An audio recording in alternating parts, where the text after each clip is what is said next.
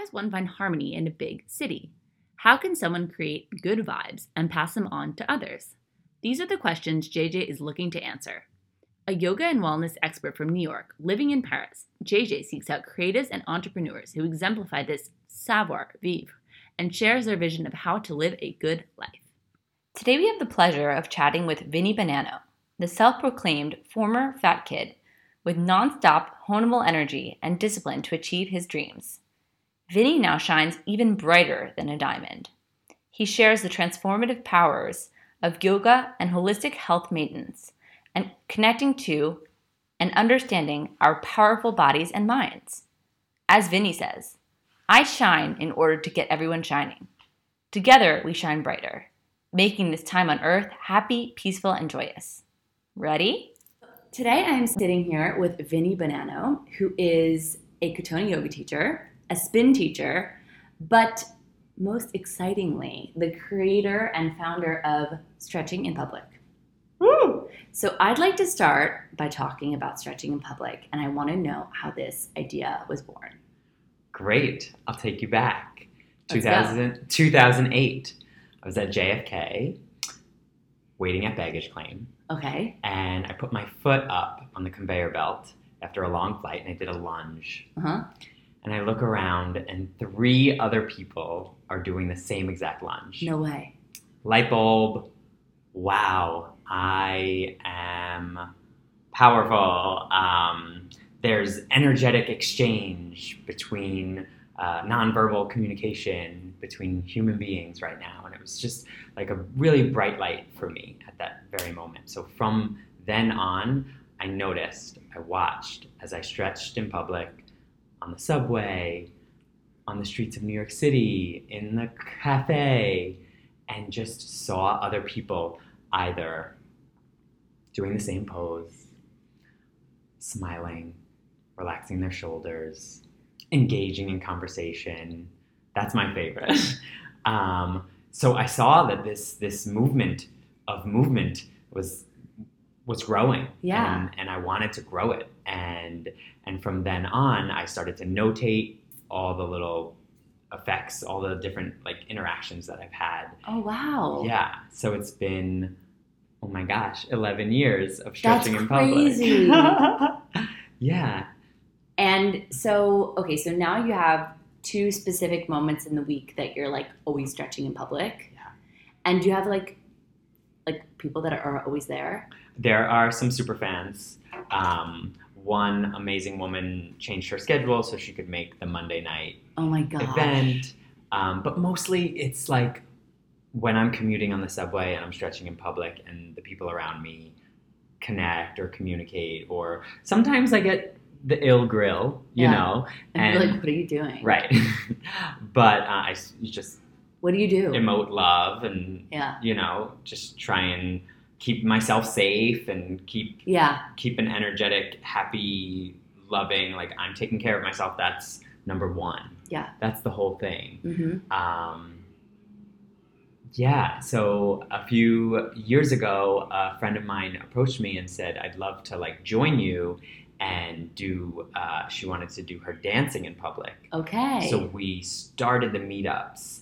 Uh, Oh. So that was like a big like eye opener, like collaboration, and that was like hundred people oh my gosh. that came for stretching in public and then dancing in public, and like a huge circle. And then it's the whole idea now is that when I do the meetups and kind of schedule it, it's a free yoga class, yoga, Yeah. stretching for people who may not go to a yoga studio Which is awesome.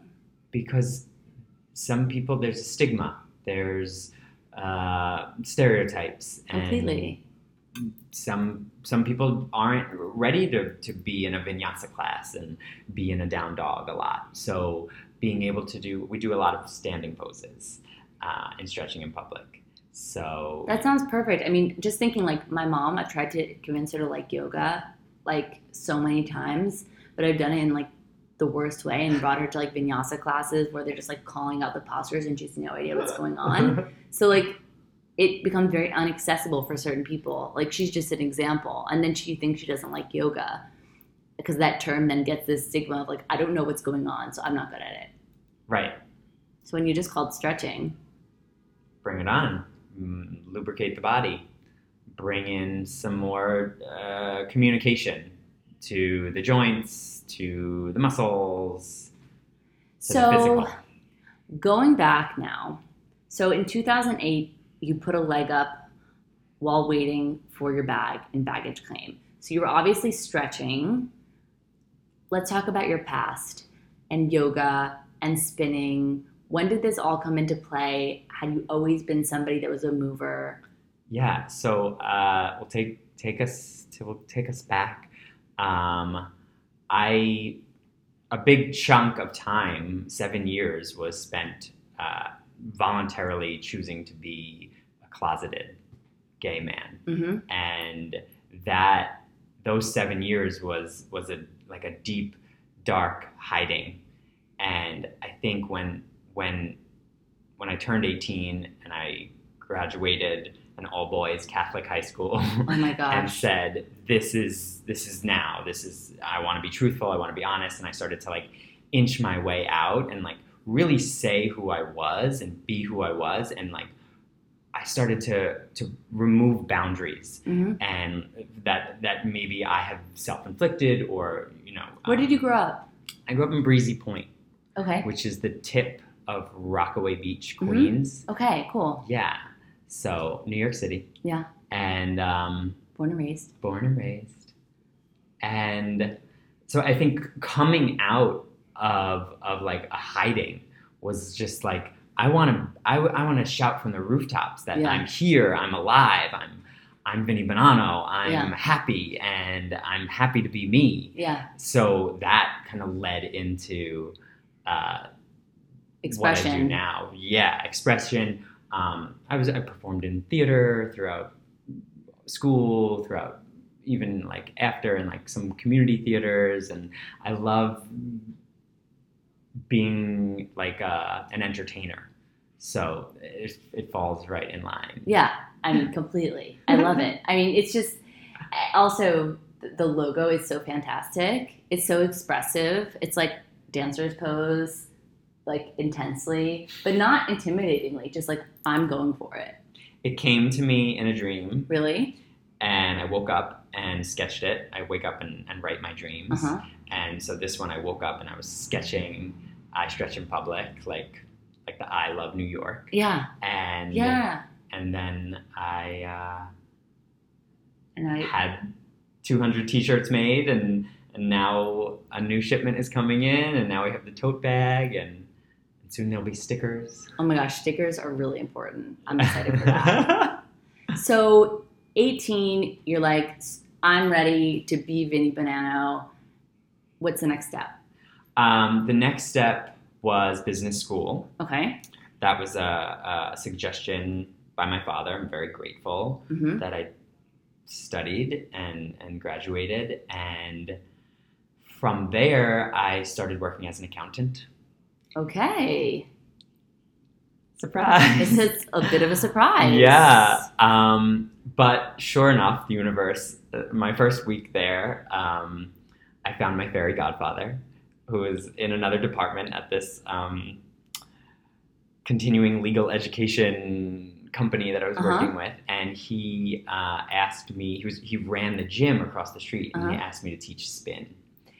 Oh. And so in 2007, I started teaching cycling classes in Midtown Manhattan. And how did that happen? You were just like, you should teach spin? yeah, I we we bonded and we got to know each other. And he's like, "You're like a like a bright."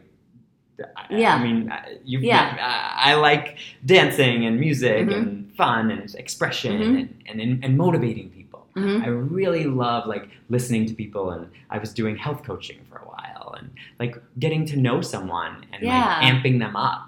So Spin, like perfect. so perfect. Like put on some Gaga.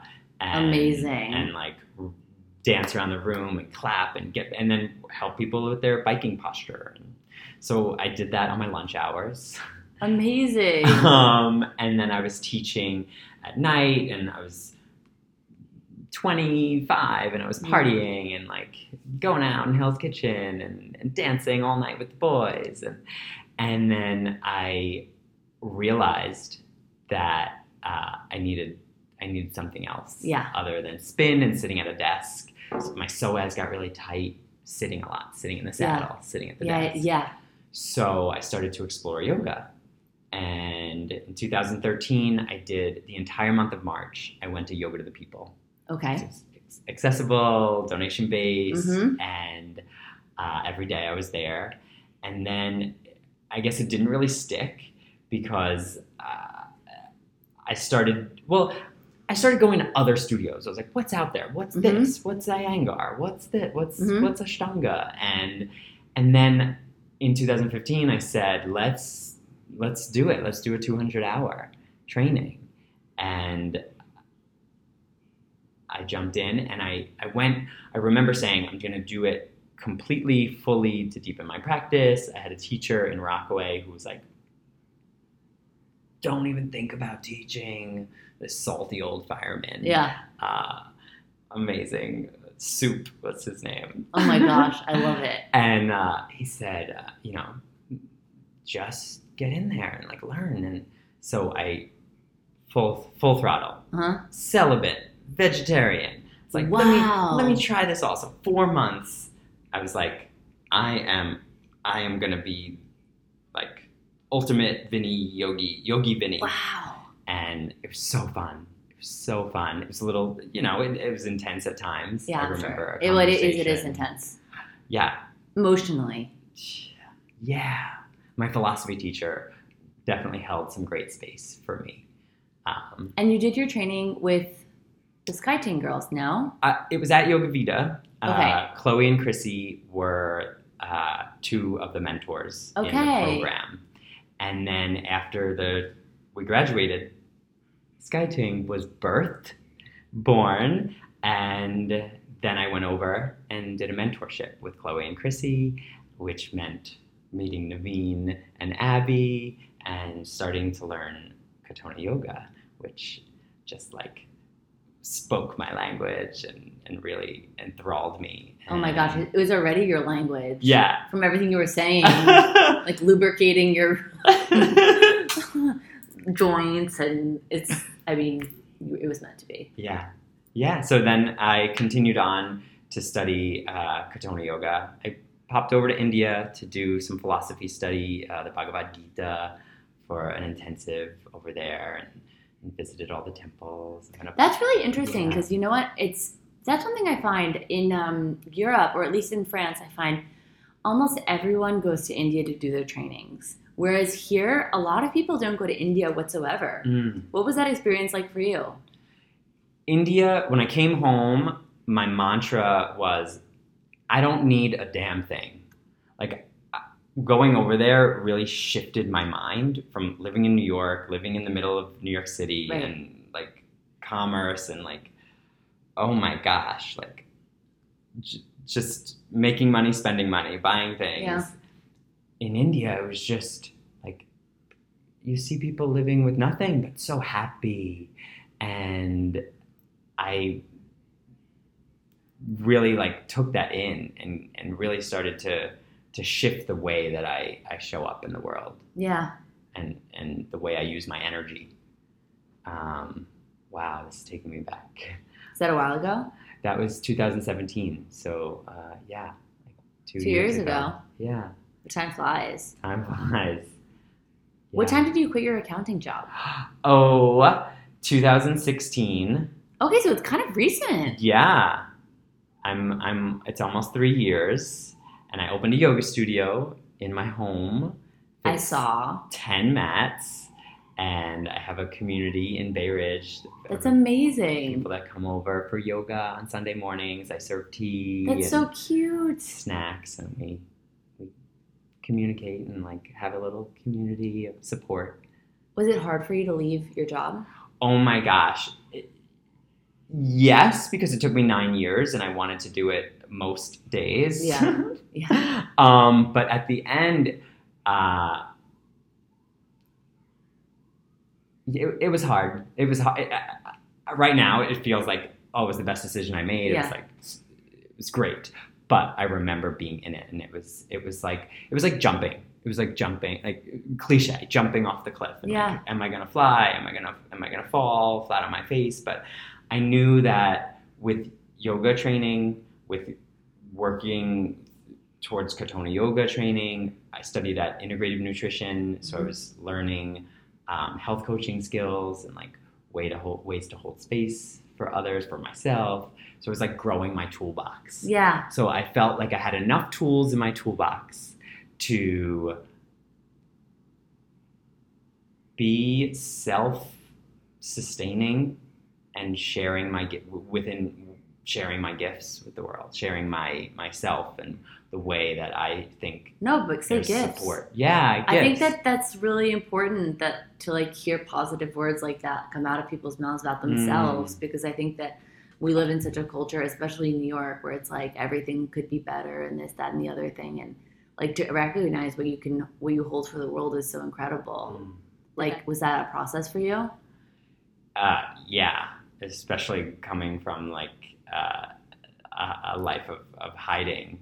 Yeah, to- I to- can imagine. To say like I'm worthy, I'm here, I I'm I'm smart, I'm helping, yeah, helping brighten brighten the planet, brighten humanity. totally. Yeah, a big like eye-opening piece was in nutrition school. Home, one of our homework assignments was to find out what our mother was doing while we were in the womb. Okay, My mother was on the crisis team. She's a registered nurse. okay, She was on the crisis team in Far Rockaway. So Okay. she was going into the projects and helping people in crisis. Okay. With like a police officer with her. wow, And I was with her. Wow. I was there helping. And I think that just like starts to to already start to mold hundred a, percent. a, mind, a psyche. Well, in a lot of therapy, I mean, I know from personal experience, they ask a lot about like, how was your mother's pregnancy? What was your mom doing in pregnancy? Was she okay? Blah blah blah. And you were in crisis mode, Helping. helping, Going well, help, but crisis. helping. Right. My mother is super calm. She's like a magical being uh, that I love her so much. And uh, like there to help, there to hold the space, there to, to soothe, to, to share the medicine, whatever it may be. Were your was your family accepting of when you came out? Um, mom, totally. Yeah. My dad, Italian, Bonanno, um, from Brooklyn. He was very. Um, there was like a wall at first Yeah. of thinking it was a, a phase and like Yeah. we'll get you help, but he was immediate with, "We still love you." That's So, so, good. that was like the, the saving piece for me. Like, Yeah. I knew that I was supported, but it was going to take some time. It was Yeah. going to take some some work on both ends to like communicate with each other. Of I had, been, I had been shut down for so many years. Yeah. We hadn't even communicated. So it was like building that relationship. No, and also, I mean, I'm sure that there was signs that maybe you didn't want to see as you were growing up, even though you weren't accepting them.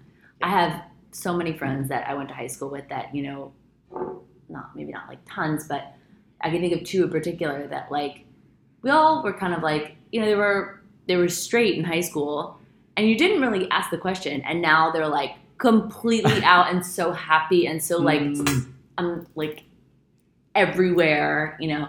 And um, but you know, I'm sure that that's a difficult process. Yeah, I think the term coming out is something I I I've like battled with hmm that I don't want to come out. Yeah, I just want to be myself. yeah, Like, so I, sh- I try to say coming out as a gay man because that was like the distinction that Yeah. I, I had I, I made at that point. Um, yeah. Because coming out when you say it that way, it kind of sounds like this is like a gross generalization, like a big way to say it, but almost like I'm an alcoholic, where it's like it shouldn't have and I'm an alcoholic shouldn't is not I'm not necessarily saying that that's a negative thing either because it's people working on their problems, but it's not a problem to be gay, so it shouldn't be, you know, it's Yeah. just who you are. right. It's it's speaking your truth. I want Yeah. to say like I started speaking my truth at 18. Yeah. Yeah, well, you started, at least it was 18 and not 28. Mm-hmm. Oh, and yeah. I love your tie dye t shirt. oh, thanks. I made it myself. Looks great. Um, so you got involved with like the Sky Ting community here in New York at, at that time, kind of like right when you had done your training and they had opened the studio. So like super early on. yeah, yeah. The first mentorship. There was been- like seven of us. Wow. First mentorship. Yeah. That's insane. And so it must be also really crazy to see how much that community has grown and the Uh, Katonah community has grown and all of this kind of stuff. Know you're also a costumer. Tell us about this part of your life. yeah. So I grew up in Breezy Point, and we have a Mardi Gras parade. Uh-huh. So ever since I was a kid, we were like making costumes and like putting together a, a shtick and like Uh-huh. a, a choreography to dance and for the town and then the judges and you get trophies and so fun. So I've been doing that since I was a kid, and then that led into marching in the Mermaid Parade in Coney Island. oh my gosh. And then now we've started the Poseidon Parade in Rockaway, which is at the end of the summer in September. Cool. Um, the Halloween Parade in New York is, is classic. I mean, how could I miss this? Your, your, your Instagram is amazing. Your costumes are insane. I have so much fun, and what's really fun is to make it comfortable. Yeah. Like really. Do you make them yourself? I make them myself. Yeah. Oh my gosh. Yeah. How did you learn? Um, I have a, a really dear friend who went to FIT who who has definitely helped me with my artistic expression and like because I'm very math minded and I Yeah. like, try to make everything perfect. Which recently with my crab costume that came into use, but um, there was like help in like kind of like letting go and being free with my art. Um, so that was a help. But really, when I it's almost like a meditation. Like I want to express myself. I want to be a crab, or Yeah. I want to be. My favorite costume was genetically modified corn on the cob Oh my god! so scary. It was the scariest costume I've ever made. And That sounds incredibly So when I scary and amazing. at the same time. when I sit down, another mentor is Lady Gaga. Like yeah. I sat down to make a, an outfit to go to her show, and what came out, I didn't even plan it. I was had the mu- me, her album on, and "Show Me Your Teeth" was on. I wound up making a huge tooth crown that like was an, a replica of your mouth, of your jaw. Oh my gosh, I hope she saw you. Ah, she did. I was She front did? row. She made eye contact and winked at me. Oh, Love it. love it. Yeah. So You guys need to be friends. Well, this is this is Is this is on the agenda. Yes, Yeah. I have I have a plan. Oh, can you share it? Sure. Okay. So it's actually something I want to share with everyone. Okay. I am planning a cross country stretching in public road trip. Amazing. Yes, it will start on International Stretching in Public Day, September 23rd, Okay. and I'll be driving across the country. I'll have 5 weeks to get from New York to Las Vegas where I'll see Lady Gaga. and her Enigma show, and and then I'll come back through the South. I'll hit California and then come back through the South. So I'm going to be teaching throughout. I'm booking workshops, stretching in public workshops, and then I'll be in parks. Amazing. Um, And then a huge thing, and I'm really excited for. I'm going to be starting a Patreon account where I'll be giving behind the scenes footage from my road trip as well as weekly stretch class from a different park across the country. That's gonna be so fun. Yeah. Are you going by yourself? Um, I'm going by myself, meeting my little monster friends in Vegas to see Fun. Gaga front row.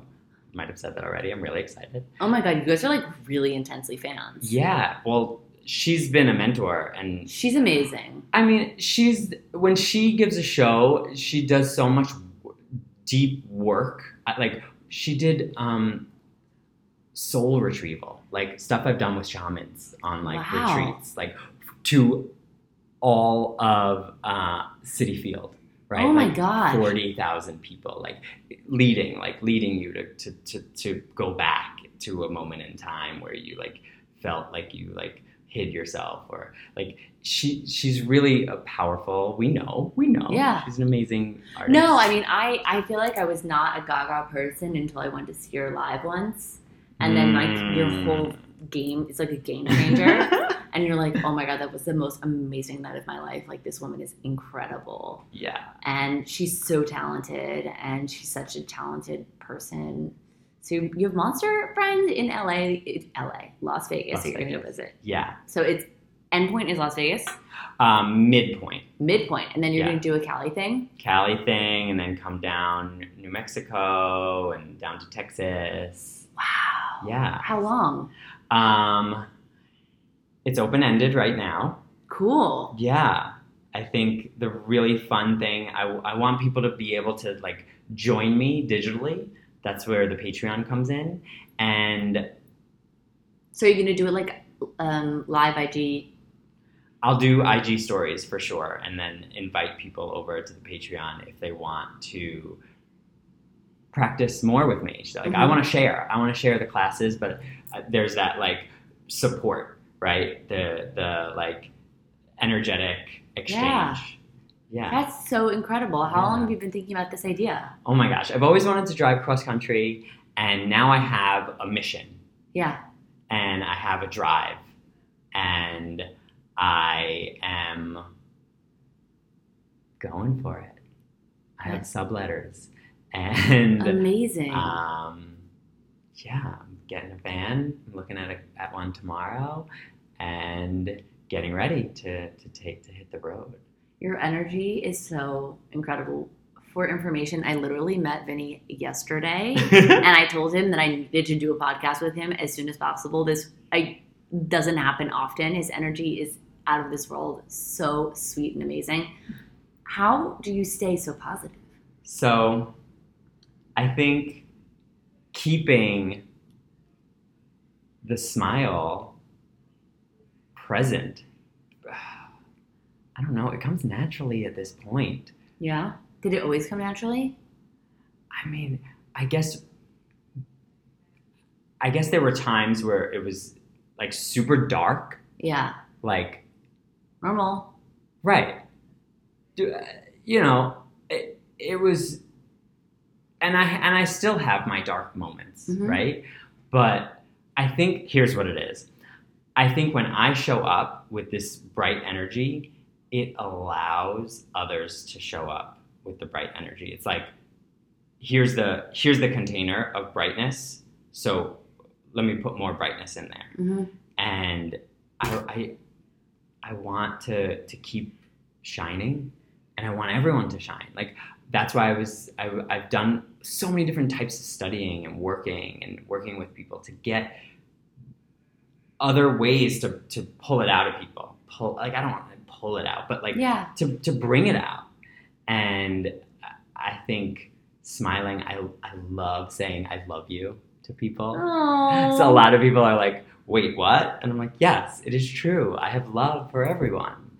That's so, So, sweet. There's like little techniques I've put in and little like, Yeah, I mean, giving an anecdote, yesterday we were in class where and I met Vinny, and it was me, another girl, and another man, and both of which I did not know, but seemed quite quiet human beings. And by the end of the class, they were speaking. Like they were Mm. like opening up, feeling great. And I mean, that says something because that doesn't always happen, especially in a small group. Sometimes people like to cocoon in their own little spot, just be like, I'm okay. mm. And they all like opened up, and that was because of your bright light that shined through. And everyone was like, it went so fast. And it did because we were having so much fun. Do you have any routines that you do in your life to like, do you have like a morning routine? Like I do. Yeah? Yeah. I roll out my mat Uh huh. and I usually start hands and knees. Mm What comes next? Generally cat cow. hmm. Mm in some weird snake fashion Mhm. of exploration of my spine hmm. Mm and it, it's very free like it's not it's not always the same hmm. Mm there's usually a dog hmm. Mm of sorts um, and flipping the wrists hmm. Yeah and then i go to the garden The I go- garden? i go to my garden You have a garden? That's so nice. yeah i'm in brooklyn Yeah. the garden. Woo! And get my hands dirty, play with the earth, ground. That's really nice. Yeah, it's that's Have you always been there? Um, I've been in this apartment for 12 years. Wow. Yeah. So that's really home. Yeah. It's like really home base. So you do some cat cows, you go in the garden, you get dirty, and then you go back in the house and you like have some breakfast and stuff. Um, I'm definitely drinking water throughout this. Mhm. Like I like to have a lot of water before I eat. Mhm. Um, and then, yeah, tea. I'm ginger turmeric hmm right now is my jam. Getting Mhm. the whole root and just slicing it up and boiling it for like 10 minutes. And then you've got great anti-inflammatory cleansing tea. Uh, definitely, if the dreams were present when I awoke, hmm I write them down. That's like immediate. You're big on journaling. Yeah, yeah. I have a paper planner. Uh, I'm fully supportive of paper planners. oh my gosh, it's so fun. It's so creative. Like you can draw pictures. You can use different colors. And look back in time too is cool. Be like, oh my gosh, like what did I do? Oh my god, that was so fun when I did that. yeah, yeah. Um, so a very important question for this podcast Mhm. always is what is your what is the savoir vivre of Vinny Bonanno? So what is your motto of life? What do you stand by? My current mantra: every step that I take, hmm I am home. Wherever I am, I'm home. I'm home right here in this chair, in your mother's house. Yeah. I feel at home. I feel at home wherever I am. I walk into a room, I'm at home. And it's it kind of correlates to like something a, past mantra was like you know, walk in the room and own the room, hmm right? I don't want to own a room. Right. is what I've come to. I want to be at home. Right. So I walk in a room, I'm at home. Right. And that's where the comfort comes in, and that's where I'm smiling at everyone and uh, shining because I'm comfortable. Yeah, and you're shining. I guess that makes sense, and it correlates completely with partaking in these parades and being front row at Gaga, and then also just in go to in the classes. And but that's definitely something very difficult and very non-attachment based. Totally. No uh, I, attachment to what my Brooklyn apartment. And that- Yeah. You know, I, I can I can I can be comfortable anywhere, and that's that takes good technique to know how to be comfortable everywhere. Um, and part of it is like I'm a Cancer Mm-hmm. crab, right? Mhm. And I carry my home on my back. Mm-hmm. So if you were to look in my bag, I'm like prepared for any situation. I've got my essential oils. Um, you know, I've got my my essentials in there.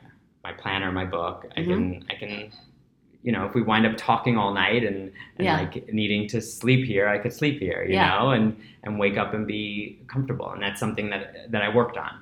And and that helps with the, the feeling at home and feeling comfortable everywhere. I like that. I carry a lot of stuff around, but I feel like sometimes it's very like inutile, like not useful. Like I Mm. should be more useful, or not should be, but it's it's great to feel at home with the stuff that makes you feel happy in your bag. Yeah, I always have uh, a big scarf Oh yeah, so that it could be uh, a blanket or uh, on the currently on the subway, which is pumping the air conditioning. yeah. I put it around my neck. Um, it could be a, a, a blanket to to like sit and have a picnic on, or like, you know, lay in You're the park. prepared. Be prepared. You're totally prepared. So, what do you do when you are like down in the dumps? Uh, I journal. Mm-hmm. I love the dictionary for like dictionary? looking up words and like like like I'll write a word and be like that's how I'm feeling, but I'm like wait, or like the thesaurus as well.